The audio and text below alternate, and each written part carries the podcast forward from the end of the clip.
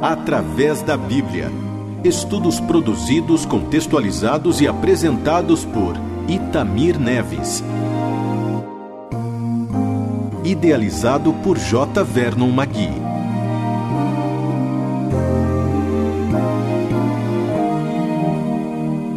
Querido amigo, permita-me sugerir a você alguns passos para que seu estudo da Palavra de Deus se torne cada vez mais eficaz. A primeira sugestão que desejo fazer é que você reserve um tempo específico para ler o livro do Gênesis todo, de uma só vez. Pense bem, planeje em qual dia você poderá fazer isso, quantas horas você vai gastar para fazê-lo. Depois de planejar, mãos à obra. Será de grande proveito essa leitura do livro de uma só vez. Eu reconheço, entretanto, que isso não será fácil para alguns de vocês, mas quero encorajar a cada um de vocês a planejar bem e, no tempo específico, começar essa interessante e proveitosa tarefa. Você pode alternar a leitura de diversas maneiras. Pode ler com voz baixa, pode ler em pensamento, pode ler em voz alta, pode ficar assentado, pode ficar de pé, pode ficar andando no local designado para esse fim. Enfim, seja criativo ao planejar. Não permite que qualquer dificuldade o impeça de praticar essa sugestão. Eu posso lhe dizer que na preparação dos estudos bíblicos, das pregações e das palestras e das aulas que eu dou, eu também procuro praticar isso que eu estou lhe sugerindo. Mesmo agora, quando leciono os livros bíblicos, tenho lido esses livros inteiros Estou sempre reservando um tempo especial para isso. É o tempo que eu planejo, é o tempo meu, o tempo livre que cada um de nós podemos ter. Permita-me agora fazer algumas observações a respeito do seu estudo no livro de Gênesis. Estamos começando a nossa caminhada. Como dissemos antes, vamos estudar todos os livros da Bíblia, detalhando-os da melhor maneira possível. Iniciamos pelo livro de Gênesis, pois ele é um livro fundamental do Antigo Testamento, assim como o Evangelho de Mateus também é fundamental para a compreensão do Novo Testamento. E agora, talvez você possa perguntar, mas por que isso? É, porque esses livros podem nos dar as chaves para a compreensão geral, para a compreensão completa das Escrituras Sagradas. Então, a minha pergunta para você é a seguinte: você está pronto para iniciar os seus estudos em Gênesis? Vamos estabelecer alguns procedimentos. Temos que considerar um bom trecho da palavra de Deus a cada programa. A cada encontro com você, nós vamos comentar um trecho longo da palavra de Deus. É, você percebe que isso é um grande desafio. Espero que seja essa sua percepção. Mas eu te garanto, é um bom desafio.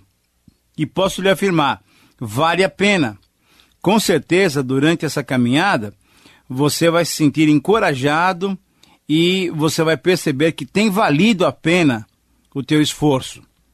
E agora, amigo, ao iniciarmos as nossas considerações sobre Gênesis, eu gostaria de dar-lhe algumas informações básicas sobre esse livro.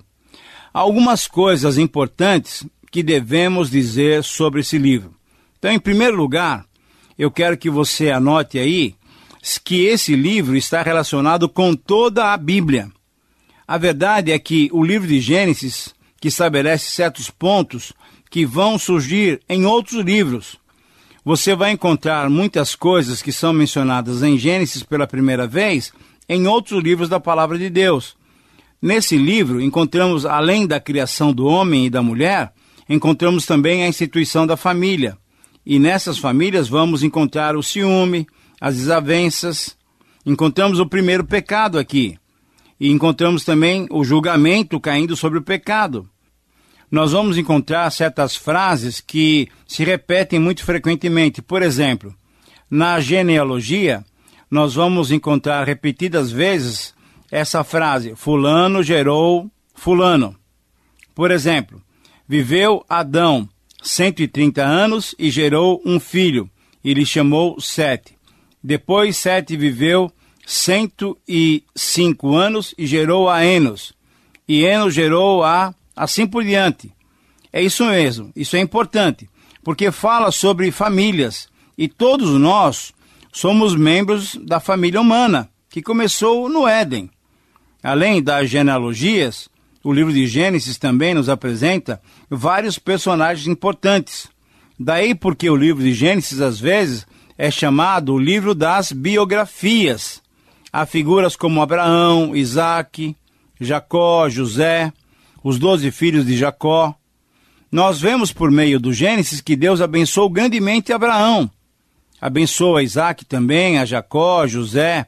E a bênção de Deus foi sendo estendida também a todos aqueles com quem eles se relacionavam. Todos foram abençoados. Encontramos o conserto, a aliança de Deus nesse livro, nós encontramos claramente. Vemos que frequentemente o Senhor estava aparecendo aos patriarcas e de um modo muito especial a Abraão. Além disso, nós vamos encontrar as manifestações da providência divina. Descobrimos porque o altar tornou-se tão proeminente nesse livro. No livro de Gênesis, nós vamos encontrar o registro inicial de outros eventos e de outras práticas. Vamos encontrar, por exemplo, a necessidade do trabalho, o início da civilização, o estabelecimento do sacrifício como meio para se chegar até Deus. Nós vamos encontrar o início das raças, das línguas, nós vamos encontrar o início das cidades, mas vamos encontrar também a obra da redenção. É, veja bem, esses assuntos que aparecerão em tantos outros livros da Bíblia, eles têm o seu início, o seu registro inicial aqui no livro de Gênesis.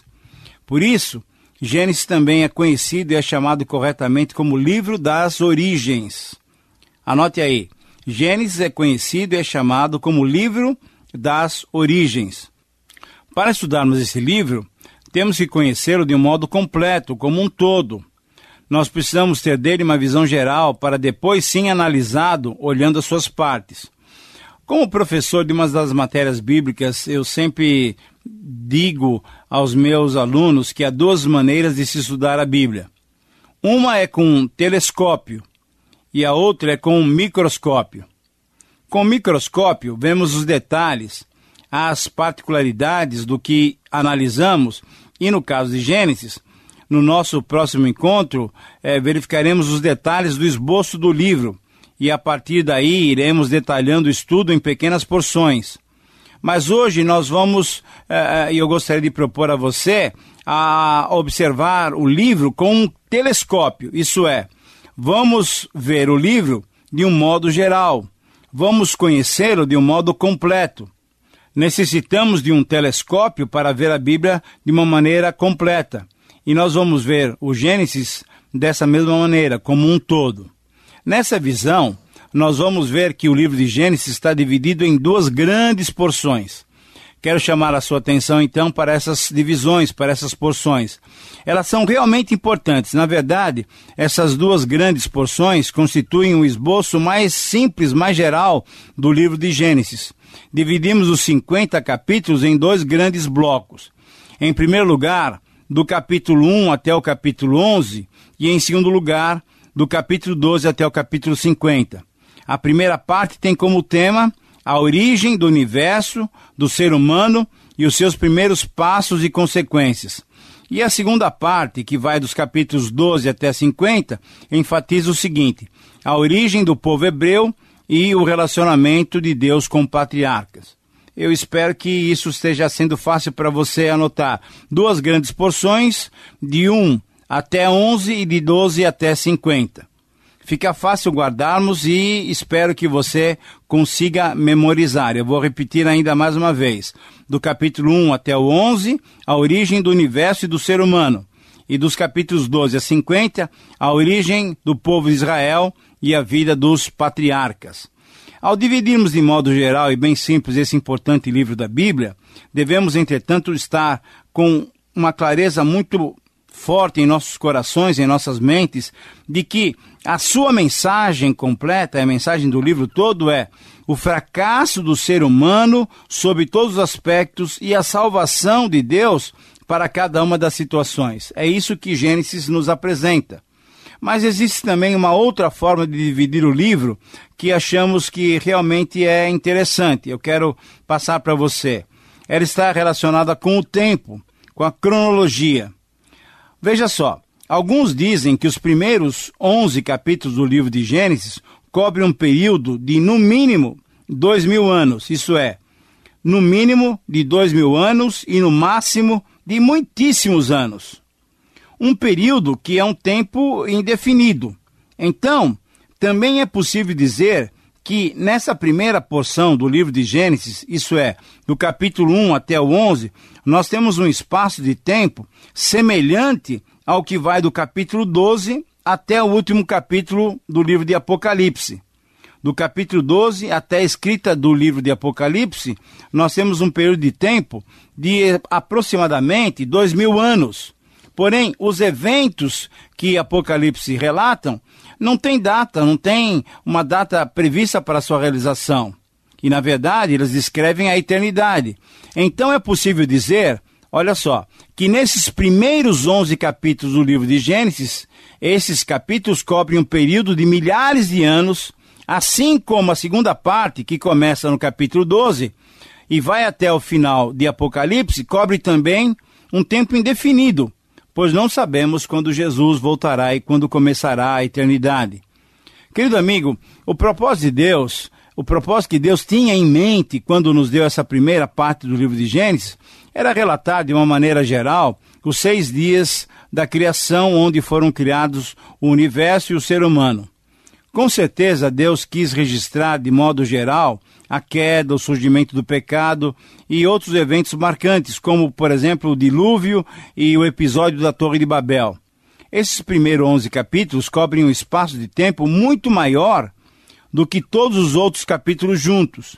Então é possível perguntar o seguinte: é, onde foi colocada a maior ênfase? Foi na primeira parte ou na segunda parte? Foi na primeira parte de Gênesis ou na segunda parte de Gênesis? Ou então podemos perguntar de uma outra maneira: Onde você acha que Deus pôs maior ênfase quando inspirou o livro de Gênesis e a Bíblia toda? Você acha que a ênfase recaiu nesses primeiros 11 capítulos ou no restante da Bíblia? certamente, eu acho que você vai concordar comigo, a ênfase foi dada na segunda parte e não nesses primeiros 11 capítulos de Gênesis. A primeira parte trata do começo da criação. Mas a partir do capítulo 12, a partir da segunda parte, encontramos uma ênfase na redenção do homem. Embora, desde já, no capítulo 3, nós vamos ver que Deus toma iniciativa para redimir o homem. Podemos dizer, então, que Deus estava mais interessado em Abraão do que no universo todo criado por ele.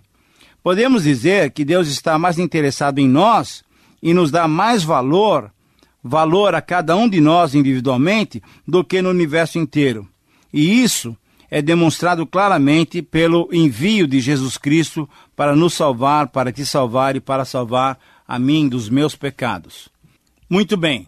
Estamos caminhando no livro de Gênesis e eu gostaria de dizer uh, mais alguns detalhes. Estamos chegando já uh, para o final do programa esses detalhes serão importantes para ajudá-lo a perceber de um modo geral, de um modo completo, o conteúdo do livro de Gênesis. Em primeiro lugar, eu chamo a sua atenção para anotar qual é a palavra-chave do livro. Anote aí, palavra-chave do livro. Essa palavra é início ou então princípio. E essa é uma palavra que aparece logo no versículo 1 do capítulo 1. No princípio criou Deus os céus e a terra. Creio que você se lembra desse versículo. Por isso mesmo é que podemos dar esse título ao livro de Gênesis, o livro das origens ou o livro dos inícios. Segundo lugar, eu quero que você perceba e anote aí qual é a mensagem geral mensagem geral do livro de Gênesis. Essa mensagem pode ser expressa nessa seguinte frase: Gênesis demonstra o fracasso do homem em todas as circunstâncias, mas também revela a maravilhosa salvação de Deus para cada um de nós. Veja só, Gênesis demonstra o fracasso do homem em todas as circunstâncias, mas também revela a maravilhosa salvação de Deus para cada um de nós. Na verdade, Deus sempre nos amou de tal maneira que continuamente estendeu a sua salvação para todos nós. Agora eu chamo a sua atenção para, em terceiro lugar, a notar a importância, veja só, importância do conteúdo do livro de Gênesis. Esse livro é importante por diversos aspectos. Todos os fatos, verdades ou revelações principais têm o seu nascedouro, a sua origem no livro de Gênesis. O Gênesis é a origem de toda a Bíblia e é essencial para uma compreensão de cada uma das suas partes. Gênesis é o alicerce onde se apoia e sobre o qual se edifica toda a revelação divina. Quarto lugar, quarta anotação que você deve fazer aí. A rejeição do livro de Gênesis. Rejeição do livro de Gênesis. É isso mesmo, você não entendeu errado, não. Você escutou corretamente. O livro de Gênesis sofre, junto com o Apocalipse, uma grande rejeição e podemos até dizer, ele sofre o ódio do nosso grande inimigo, do grande inimigo de Deus, de Satanás. O Apocalipse é atacado e rejeitado, levando os homens a desacreditarem na realidade das suas visões, na complexidade dos seus símbolos e desacreditarem até da volta do Senhor Jesus. Mas a rejeição a Gênesis também é muito violenta, bem específica, porque através dos cientistas e através dos críticos modernos, as narrativas de Gênesis são rejeitadas. Uma das teorias que mais atingiu esse livro foi a teoria da evolução, propagada por Charles Darwin. Ele era um cientista que ganhou notoriedade depois de elaborar exatamente essa teoria, que é contrária a Gênesis. Mas deixa-me fazer uma pergunta. Você imagina por que esse ataque direto de Satanás a esses dois livros específicos? Pense um pouquinho. É que, na verdade, esses dois livros proclamam a derrota de Satanás. Então, por isso é o seu ódio contra a palavra de Deus, contra Gênesis e Apocalipse.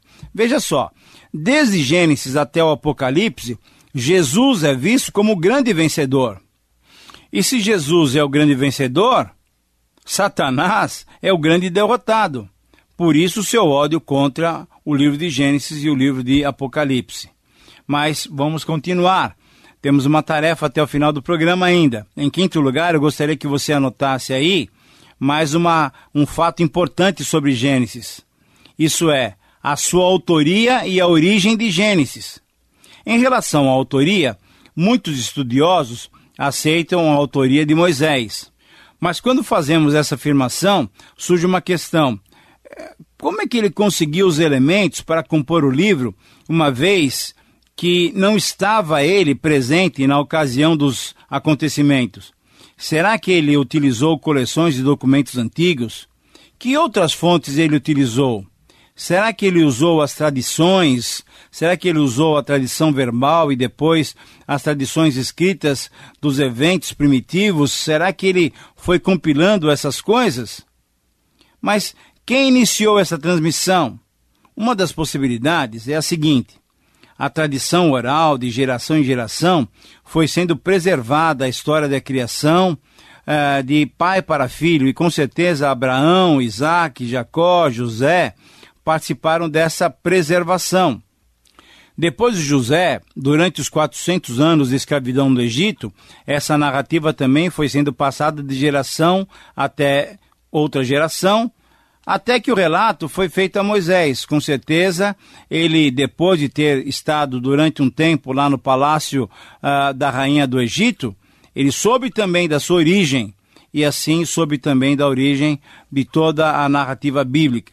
E lá no deserto, enquanto ele conduzia o povo, ele começou e iniciou o seu registro, dando origem ao livro de Gênesis. Mas é bom notar também que em Atos 7,38 temos uma narrativa muito interessante feita por Estevão. Diz assim, Atos 7,38: E esse Moisés, quem esteve na congregação no deserto, com o anjo que lhe falava no Monte Sinai e com os nossos pais, o qual recebeu palavras vivas para nolas transmitir. Você percebeu que esse é um relato muito interessante? Então veja só, com essa citação fica claro que Moisés também teve revelação direta da parte de Deus para produzir os seus escritos, para produzir as suas narrativas da criação. Então, olha, é importante que nós reconheçamos que houve uma série de formas que Deus usou para inspirar Moisés a escrever esse primeiro livro da Bíblia. Mas vamos continuar, estamos indo para o final do nosso programa. Eu gostaria que você anotasse agora alguma coisa em relação à origem do livro. Em relação à origem do livro de Gênesis, com certeza, eu creio que você concorda comigo que além da autoria humana de Moisés, Gênesis também tem autoria divina. Sim, a origem do primeiro e dos outros livros bíblicos é divina, pois é a revelação de Deus ao ser humano. Agora, amigo, eu quero te dar mais um detalhe ainda, e em sexto lugar, estamos caminhando já para o final do nosso programa, eu quero chamar a sua atenção para o estilo do livro. Como você sabe, temos diversos estilos literários entre os 66 livros da Bíblia. O estilo de Gênesis é claro, foi escrito como prosa e não como poesia. É importante destacarmos esse detalhe porque geralmente a poesia tem um elemento de mitologia, de lenda, eh, como a maioria dos livros antigos. Mas Gênesis não, ele foi escrito com um estilo narrativo. É um estilo rigorosamente histórico, porque o relato é a narrativa da história de fatos que aconteceram. Muito bem, agora temos ainda um sétimo ponto a destacar, mas esse sétimo ponto nós faremos uh, o destaque dele no próximo programa. Por isso eu quero convidá-lo a estar conosco em nosso próximo encontro. Deus te abençoe e até breve através da Bíblia. Mais informações em transmundial.com.br.